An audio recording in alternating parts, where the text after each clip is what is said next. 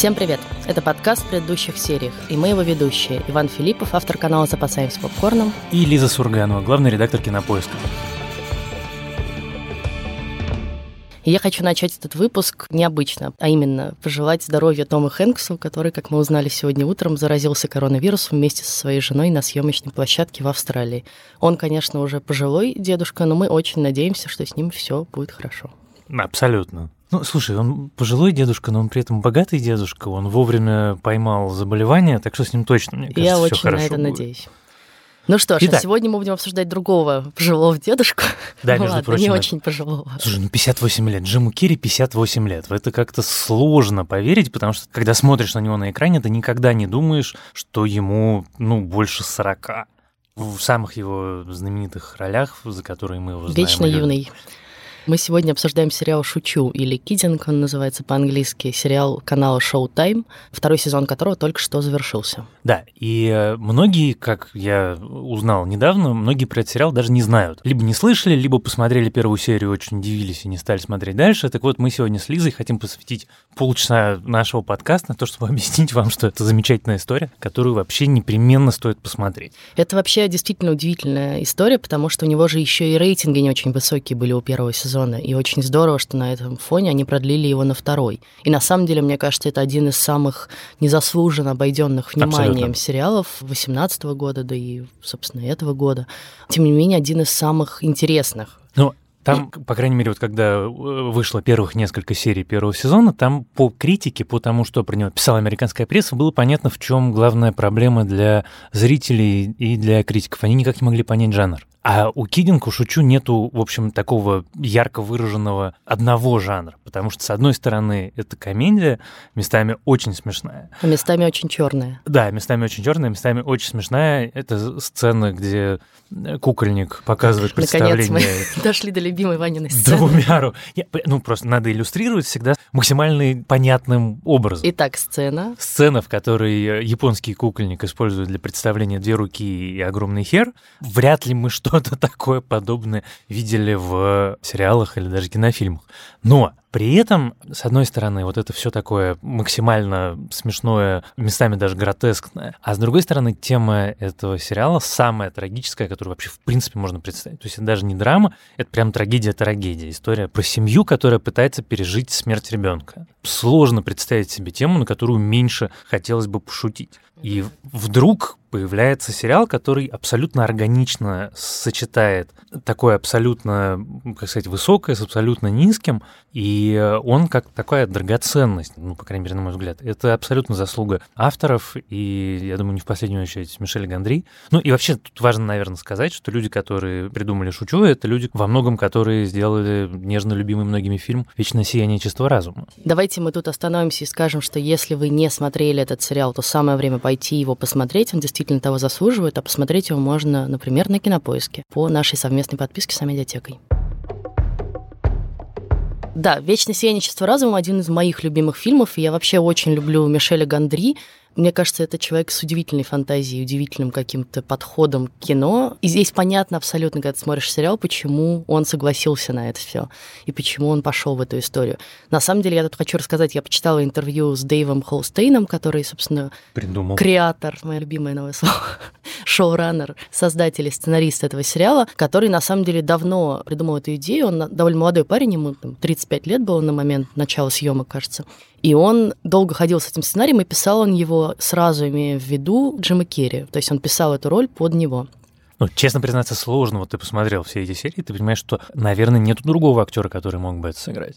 Да, мне тоже так кажется. И вот он тоже так говорит, что вот, ну, как бы мы отправили сценарий Джима Керри, он долго не отвечал, и мы ходили к разным другим людям, но каждый раз все это казалось, что как будто мы пытаемся напялить чужой костюм на актеров. И потом, наконец, он встретился с э, приятелем Джима Керри, как бы его партнером, продюсером, и тот ему сказал, что Джим прочитал сценарий, ему все нравится, но он очень сомневается, потому что это телешоу, и вообще как бы он считает, что когда кинозвезды идут сниматься на телевидении, это значит, что они идут умирать, и поэтому он как бы долго колебался. Серьезно. И согласился Слушай, ну он. он пожилой человек, ему 58 лет. В общем, что ты от него хочешь? Ты знаешь, мне кажется, что в современном мире это уже не очень пожилой, потому что средний возраст э, кандидатов в президенты США, как мы знаем, это 74 года на секундочку. Так что, возможно, как бы он вполне себе еще молодой. Да, рассказываю историю быстро. Джим Керри, короче, согласился на участие в этом сериале только когда узнал, что Мишель Гандри тоже готов. В общем, вот в этой связке они и вступили в этот проект. И, кажется, остались им абсолютно довольны. Тут надо подчеркнуть, что когда Джим Керри говорит, что кинозвезды идут в телевизионное шоу умирать, это звучит очень смешно само по себе, потому что у него последняя стоящая роль бумер, да. была в 2004 году. Это даже не про Окей Бумер. У него последний хороший фильм был в 2004 году. Их было два. Это было «Вечное сияние чистого разума» и э, «Лемони Сники 33 несчастья». После этого сплошной трэш. Ну, ну, как бы он разной степени ужасности, от просто не смешного до прям совсем позорно ужасного, но хитов у него с тех пор больше не было. И поэтому он пришел не умирать, он пришел воскресать, потому что такого Джима Керри мы не видели, повторюсь, с 2004 года. Это лучшая его роль за... Это сколько у нас получается? Даже не одно десятилетие? 16 лет. За 16 лет. Ничего себе так, да?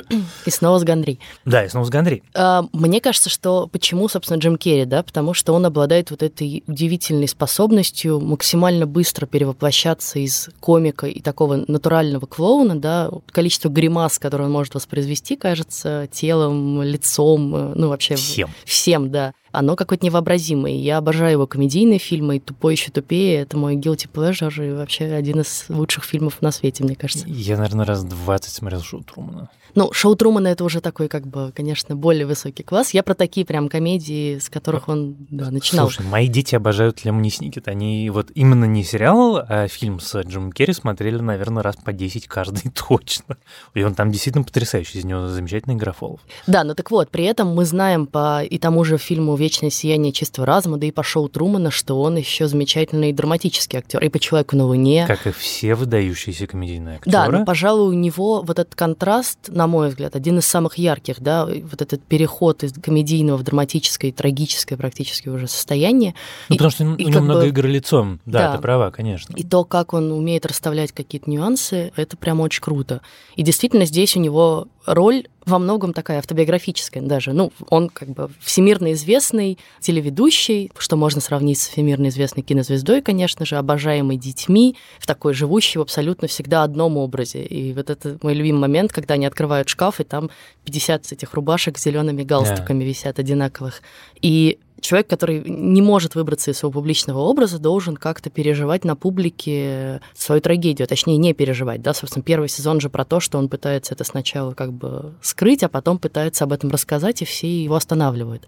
А второй уже про то, как он, собственно, пытается в себе принять новые какие-то открывшиеся, новую искренность, скажем так. Ну, ты знаешь, я совсем, что ты сказал, согласен, я просто, наверное, это немножко иначе сформулирую. Для меня «Шучу» — это история про святого. Потому что он, вот если ты на него смотришь... Ну да, Далай-Лама. До трагедии, он святой. Он не ругается, он, ну, как бы натурально, там вот ты перечисляешь семь смертных грехов, ни один не его. Ну да, не даже, жадный. даже скучно немножко. Он, ну, он, ну, послушай, настоящий святой должен быть скучным, если, конечно, ты имеешь в виду не всяких апостолов или священ, каких-нибудь радикальных священномучеников. А это такой вот во всех смыслах этого слова. И вот это испытание святого, такая история про Иову, прости господи, на которого падают казни небесные, и как он с этим справляется справляется, и как он понимает, что ему не обязательно быть святым. И как вот вся эта что история... Что он человек вообще. Да, что он на самом деле человек. И со всеми этими историями с тут столько тем, что я прям правда теряюсь. Потому что ты хочешь сказать, что вот детство у него было сложное, отец у него был сложный, а потом ты понимаешь, что на самом деле отец, в общем, очень даже ничего, а это мама, которая просто решила, что она ненавидит своих детей, нафиг Ну, что они сдались. обуза, да. Да, что они это обуза прекрасно, абсолютно. конечно. Это потрясающая сцена в Доме престарелых. Вы можете чувствовать все, что захотите. Все, что захотите, без всякого труда. Спасибо за хороший совет. Это не совет. Я прочла это на упаковке презерватива. Ясно. Выход есть. Могу подсказать. Мой муж сволочь, а своих двоих детей я не выношу. Ты их любишь? Они обуза. Милая, забавная обуза. Но плюс в том, что всегда можно сбежать. Правда? Конечно. Ясно. Это легко. Неудачи не должны тебя преследовать. Или история про то, как с детьми говорить о смерти или как с детьми говорить о разводе. Для меня, например, это супер важные моменты, потому что на самом деле в Америке это для нас может быть немножко не так очевидно, но для американской культуры разговор о смерти, в принципе, тема абсолютно табуированная, особенно для детей. То есть там всегда рассказывают про то, что он теперь на небе, там собачка уехала жить на ферму и так далее, и так далее. Откровенный разговор про смерть до сих пор считается темой сложной. Нет, ну давай вспомним прекрасный мультфильм «Тайна Коко», который Вот. отлично разбирал это Ровно всё. это я и пытаюсь сказать. И что последнее время поп-культура начинает пытаться очень активно это табу ломать. И что новый взгляд на мир, как раз тот, который несет наше поколение и все, кто младше нас. И дальше это о том, что с детьми нужно разговаривать искренне. И это, собственно говоря, идеология э, всего сезона, что с детьми нужно разговаривать искренне и о смерти, и о разводе. Хотя они во втором сезоне сделали этот удивительный нюанс про Филиппины.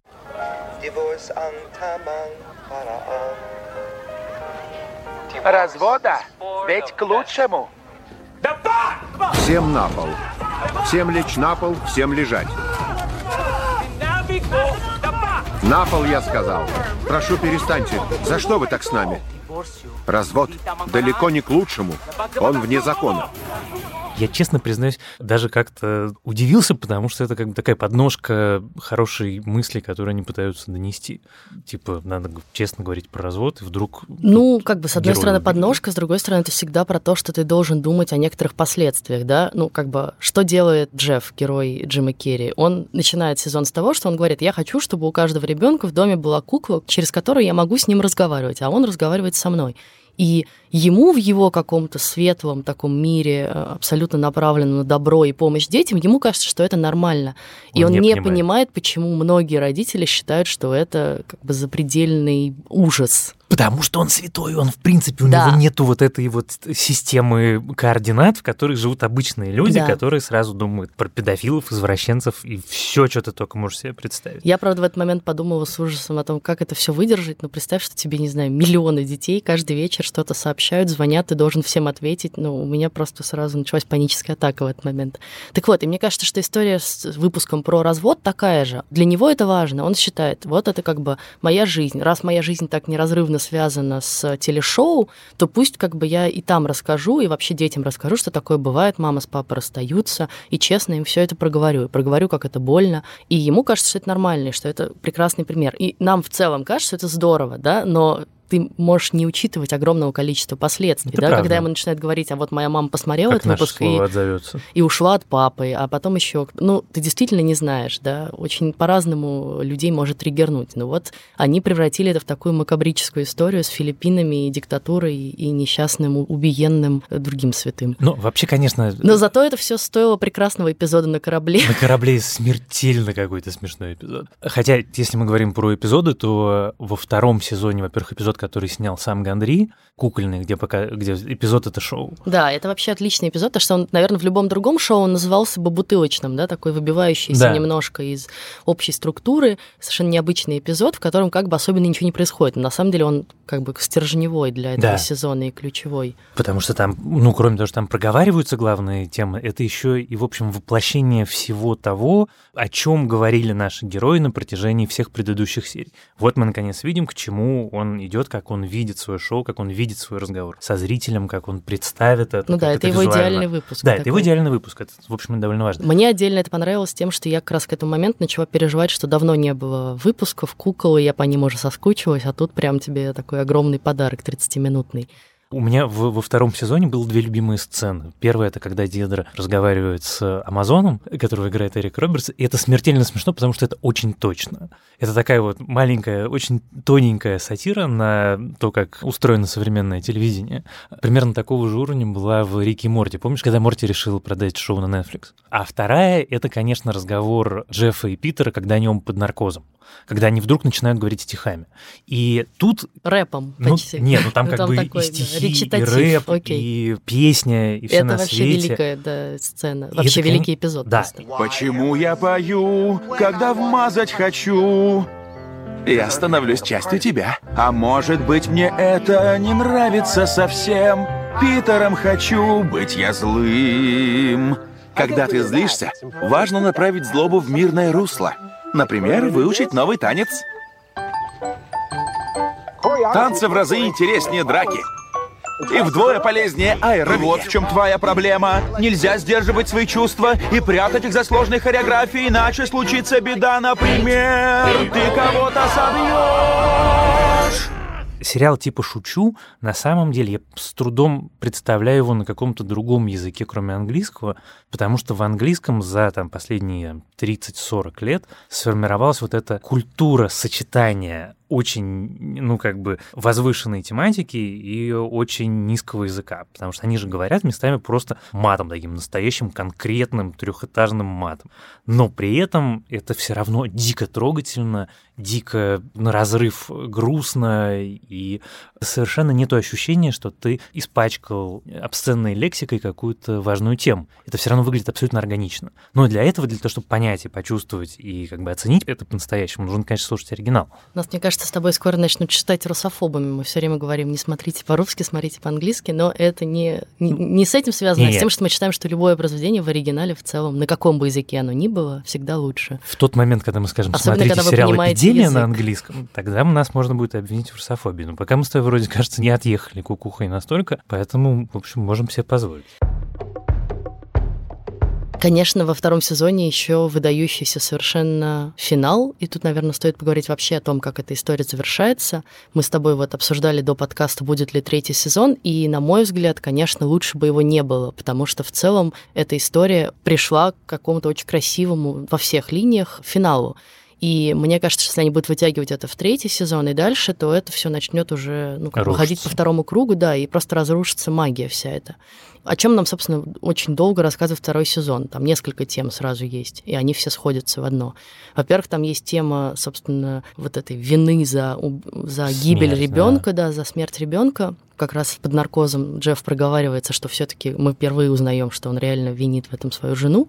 А, Которая была за рулем. да, и не пристегнула ребенка и так далее. И это отдельный очень сложный вопрос, действительно. Ну вот как бы, во-первых, как тебе с этим жить, когда ты сам про это думаешь, виноват ты или не виноват? И, конечно, любая мать, наверное, считает, что в этом есть доля ее вины. Даже если бы ребенок был пристегнут, и все было бы хорошо, я думаю. И второе, вот как быть, если человек, которого ты любишь очень сильно и больше всего на свете, да, ты считаешь, что он виноват тоже в гибели другого твоего любимого человека и как они красиво это завершают, когда она все-таки вынуждает его и, и уговаривает ей сказать, и он признается ей, что да, он считает ее виноватой, и она выдыхает на этом. Ну, то есть ей очень важно, чтобы это кто-то еще сказал. За рулем была я. Обвини меня. Я не понимаю, зачем тебе это. Я осознала, что мне нужно услышать это от тебя лишь тогда, когда это сказал мужик в маске с твоим лицом. Это не... Это... Так душу не излечить. Ты винишь меня в смерти Фила. Я не могу тебе ответить. Почему никто не говорит мне то, что я и так знаю? Почему никто этого не говорит? Никто мне этого не скажет. Кроме тебя. Скажи, что у тебя на душе. Хочешь продать дом? Вперед, продавай. Обвини меня. Прекрати. Обвини меня. Обвини меня. Обвини меня. Хватит. Обвини меня. Не заставляй меня. Ты винишь меня? Просто ответь на гребаный вопрос. Ты меня винишь? Для меня несколько странно, ну, не знаю, даже не странно, но это такой неожиданный ход, да, ты скорее думаешь, что человек пытается максимально от этого уйти. Хотя, наверное, до этого она два сезона пыталась от этого уйти, она только в последней серии готова Понимаешь, что она не может встретиться с этим уйти. лицом к лицу, да. собственно. И что, собственно, во многом из-за этого, наверное, их брак и разрушился. Во-вторых, тема важная выбора между семьей и карьерой, да, и между семьей и с собой. Все в ней делают свой какой-то выбор. И вот мать Джеффа и Дидры ушла и бросила семью, потому что она выбрала себя, да. Она Ну да, сказала, что дети это абуза. а Там вот- не про карьеру, а просто, ну, как бы ей было тяжело с жизнь. ними. Да, их отец, с одной стороны, выбрал карьеру, но с другой стороны, мы знаем, что он ее построил вокруг счастья своих детей, которые сами придумали это шоу, сами его запустили, а он, как бы, по сути, их просто сопровождал и помогал им. Хотя момент, когда Дедоров выясняет, что созданные ей куклы стоят 200 миллионов долларов, а папа ей никогда об этом не говорил. Нет, он, папочка конечно, там, конечно, иллюстративный. Отличный, да. Не, папа там выдающийся. И как Дидра, на самом деле, это делает выбор, да, как она сначала выбирает дочь и отстаивает дочь, и с болью и со скрипом в сердце отдает своих кукол, а потом в финале все-таки понимает, что Вот это странная история для меня лично. Я бы, конечно, не так, наверное, сделала. Э, но она интересная тем в смысле, что она не банально выстроена, да, что она выбирает все-таки, она отдает, э, как это называется, опеку над дочерью своему бывшему мужу, который вообще в этом сезоне ведет себя как полный мудак, неожиданно. В первом он вроде не выглядел прям таким уж. Ну, как бы, ну, гей, гей, бывает. Нормально вообще-то. Мне кажется, он на этого А здесь они прямо из него какого-то злодея. Он на японского кукольника обиделся. Я понимаю, у него, очевидно, много достоинств, скажем так, но он вообще-то сам изменял своей жене до этого. Ну, не знаю, мне кажется, Или что хэнджоп очень, не считают. Что очень, ну да, что у очень многих мужчин это как-то, наверное, иначе устроено в голове. Ну, короче, так вот, я говорила про Дидру, что она понимает, что для нее, на самом деле, вся ее жизнь вокруг этого шоу строилась, и вокруг этих кукол строилась, что эти куклы ей как дети, да, по сути, Ну и вот да, это и астровыдра, и, есть. все это. Астровыдра мой герой. Да. Я, кстати, ты знаешь, подумала, что будь это любое другое шоу, они бы, наверное, уже запустили продажу какого-то мерча, игрушек, и я бы даже хотела, чтобы у меня дома была астровыдра. Но, конечно, когда ты думаешь про это, ну, как бы, хочу ли я игрушку из шоу про смерть, э, трагедию, страдания, преодоление? Почему с наглых хорс пахнет, как Да. садомия? Был такой, помнишь, э, вот ближайший, пожалуй, референс, ну, правда, он киношный. Он называется «Убить Смучи», про закулисную жизнь шоу а-ля э, «Телепузики». Это такая мега циничная комедия черная. Там Робин Уильямс, Эдвард Нортон, между прочим, та же самая Кэтрин Мгм. Киннер. Фильм, кстати, ну, так себе, но очень необычный. Так вот, да, конечно, они же ее дети, и потом все-таки она понимает, что муж может вести себя как мудак, но при этом он будет заботиться о дочке, и он хороший папа, и у нее все будет в порядке. И... А дочке ее топоре. Тебе пора спать. Я не могу заснуть без Долорес. Ты назвала топор Долорес? В честь Долорес Клейборн. Мой любимый фильм про топоры. Там был топорик. Дай мне жить спокойно. На. Иди спать. Обухом к себе. Не учи ученого, мам. Вкусно. Тебя дедушка научил? Нет, Долорес. Она из Тосканы. и, конечно, вот этот вот момент, что у дочки есть Топор. топор, который ее домашний питомец, которого она укладывает спать, которым она гуляет, который она получила в подарок на Рождество от своих родителей. И этот топор такой огромный, сука, топор лесоруба прямо, ух. И это одна из таких деталей, которые, возможно, только в пространстве этого сериала. Он такой максимально эксцентричный, но при этом за каждой его очень эксцентричной деталью скрывается какая-то или мысль, или эмоция, или что-то еще. Ну, то есть он тонкий, я его внутренне сравниваю с очень сложным ювелирным украшением, с очень-очень тонко выкованным там, из разного серебра каким-то кольцом, потому что он настолько ювелирно сделан местами, что вызывает восхищение. Но он при этом совершенно категорически не для всех. Потому что есть люди, которые, мне кажется, сломаются на первом эпизоде, прям вот совсем сломаются. Есть одна еще очень эксцентричная деталь из второго сезона, которую хочется обсудить. Это, конечно, история Себа и его деменции, которую можно было самыми разными способами рассказать и показать.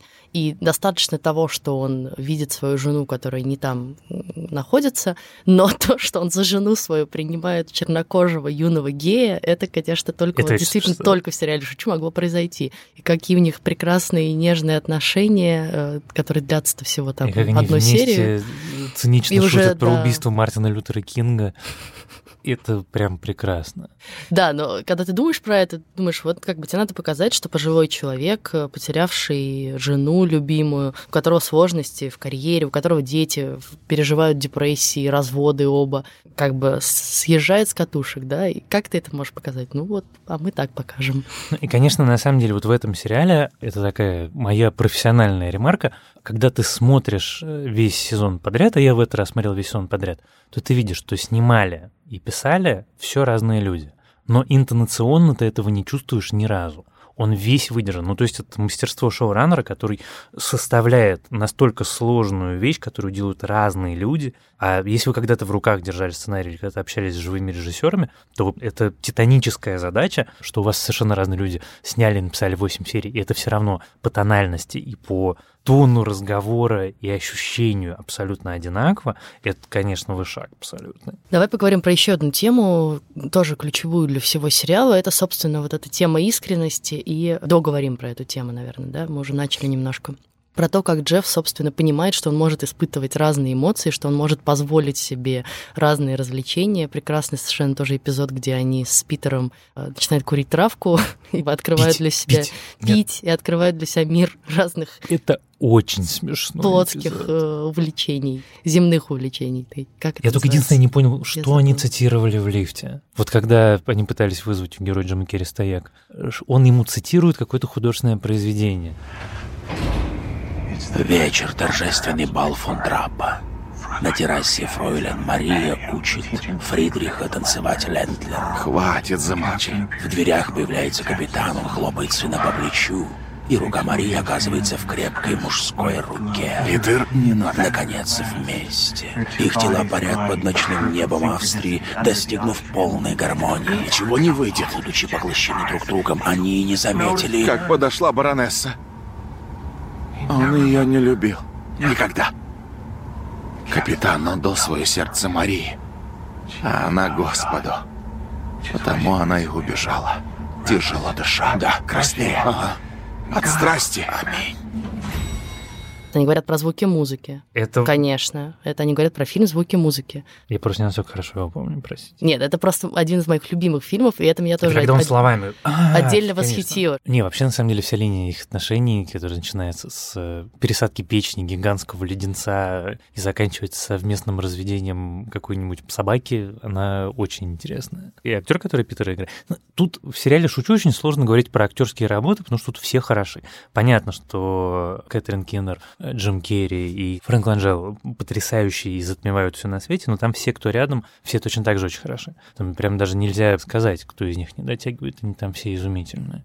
Я говорила про то, что искренности, да, и ты как ты в себе ее начинаешь открывать, это одна из важных тем. И как ты решаешься на искренний разговор обо всем, и в целом они все постепенно к этому приходят, да, к тому, что они сначала ну, как-то избегают каких-то тем, сначала избегают каких-то ситуаций и всё разговоров, а потом все начинают про все разговаривать, и на этом все сыпется с одной стороны, а с другой все потихонечку как бы выстраивается в другую жизнь. И про то, можешь ли ты найти и вернуть потерянную жизнь, да, вот это тоже важная история про, собственно, Уилла, который пытается все вернуть назад. И мы понимаем, что все его метания в первом сезоне, вот это и там какие-то и связываются с трудными подростками, начинает курить травку, и между девчонками не может определиться. На самом деле это страдание мальчика, родители которого разводятся, расходятся, и он, как мы который понимаем, что него... близкого Да, и друга. который потерял брата Да. и который на самом деле просто хочет все это вернуть назад. И как это круто придумано вот с этими числами, которые он ищет, и такой немножко, знаешь, во многих э, англоязычных рецензиях я встречала словосочетание магический реализм.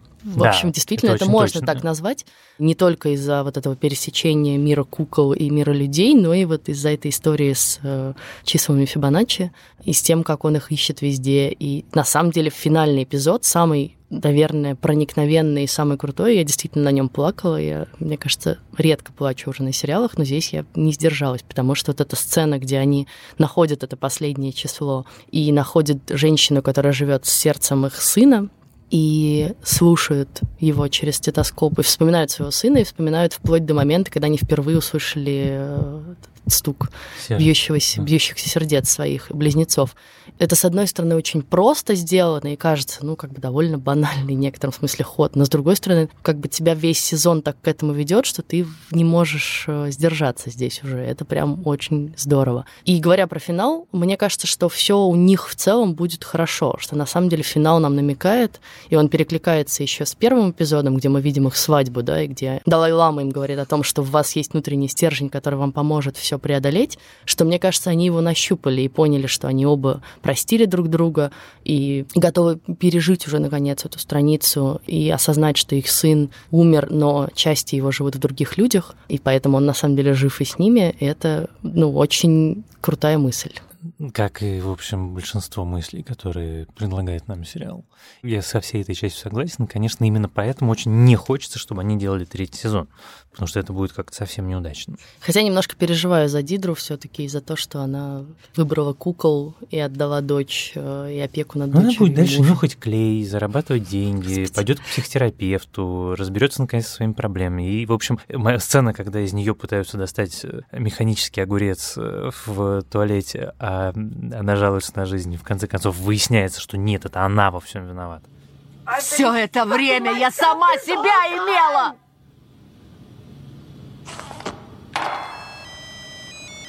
И это чистая правда. И на самом деле для очень многих людей это же очень важный момент, когда ты вдруг понимаешь, что действительно это ты виноват, это не кто-то другой виноват, а ты архитектор всей э, ерунды, которая происходит в твоей жизни. И мне кажется, что ее понимание того, что она виновата, это один из э, катализаторов решения отдать ребенка, потому что она же должна за ребенка не ответственность нести всякую.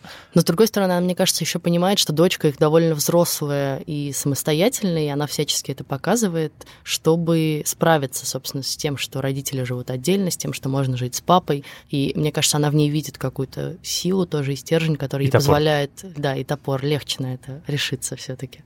Единственное, что, мне кажется, они слили в этом сезоне, это вдруг там опять появляются какие-то девочки вокруг э, Уилла, но зачем они появляются? Ну, то есть Знаешь, это как бы она на пять появляется, минут что она- появляется, и Она потом страшно опять обаятельная, и она говорит «my sorries».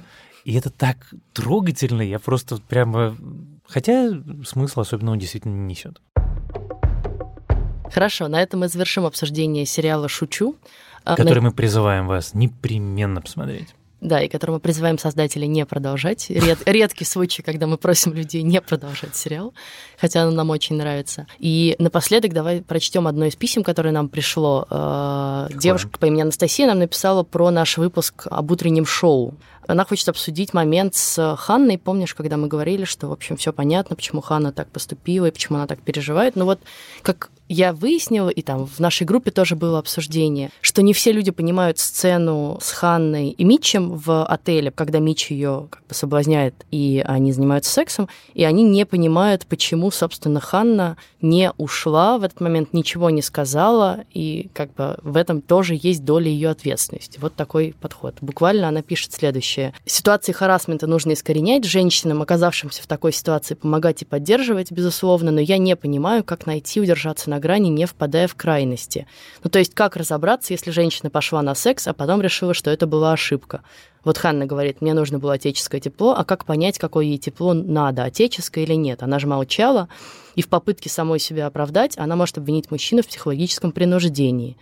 Слушай, мужчины, конечно, не умеют читать мысли. Конечно, теоретически можно понять точку зрения нашей слушательницы, но там же, если я все правильно помню, Ханна же и объясняет, что она замерла, она не могла в этот момент принять никаких решений, она была в уязвимом положении, и самое главное, это вещь, кстати, которая кочует из разговора в разговор. Вот сколько бы разговоров в Фейсбуке или в реальной жизни я не вел про мету, все время это все упирается в одну важную деталь. Мало людей понимают, что мету — это не столько про секс, сколько про неравенство двух людей. Когда речь идет про двух людей, которые не зависят друг от друга, ни финансово, ни подчинением, ни чем-то еще, ни статусом, тогда бывают нюансы. Но когда один, безусловно, радикально более могуществен, богат, э, влиятелен, ты напрямую от него зависишь, то тут сразу включаются совершенно другие механизмы. И любая реакция и любой паттерн поведения в этой ситуации должен быть другой. Он не может быть такой, как вот просто между обычными э, людьми, состоящими там в дружеских отношениях, только что познакомившимся как, ну, там в клубе, я не знаю.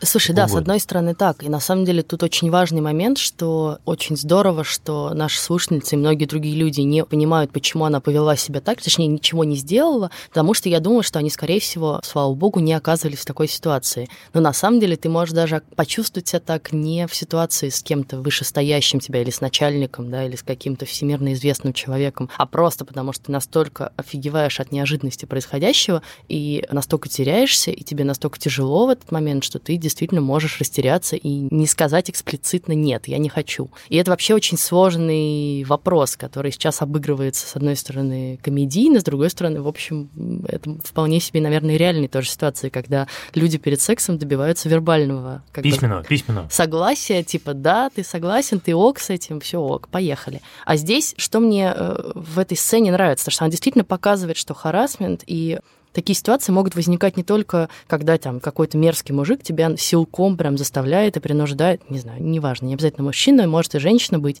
но что это может произойти и вот так, да, что человек считает, что просто то, что девушка зашла к нему в номер, уже само по себе означает, что, в принципе, она готова на все, и что он, в принципе, в своем статусе может от нее потребовать чего угодно. Ну да, ну это то уже, про что мы с тобой да, говорили. Да, и мы про это много говорили. Да. Ну, а про то, что человек замирает и не может ответить как-то радикально, мы еще помним из сериала «Половое воспитание», который мы тоже обсуждали, да. да, где девочка в автобусе не понимает, как ей реагировать на мужика, который буквально и что она может сделать с этим? Мастурбирует на нее, да, и что ей с этим делать, и она просто теряется и не может даже в автобус дальше садиться. Ну, то есть вы не можете предсказать, какая будет реакция. У разных людей она тоже бывает разная, кто-то более эмоциональный и жесткий, кто-то менее эмоциональный. Вот Ханна оказалась таким человеком, который с этим не может справиться, и нам история с ее самоубийством в итоге это показывает, что она до конца не смогла, и себя, я думаю, за это простить тоже, почему она сама действительно не пошла и не сказала «нет». Ну, то есть ну, не мне кажется, что у нее проблема нет. была не столько в этом моменте, сколько в том, что она, вернувшись в Нью-Йорк, не сделала это. Ну, я думаю, что там много наложилось, ну, да, что бы, ты что себя винишь сложно... из-за того, что да, тебя в тот момент, потом она как бы побежала и попыталась об этом рассказать, ее заткнули, и она тоже ничего не стала с этим делать. Да. да.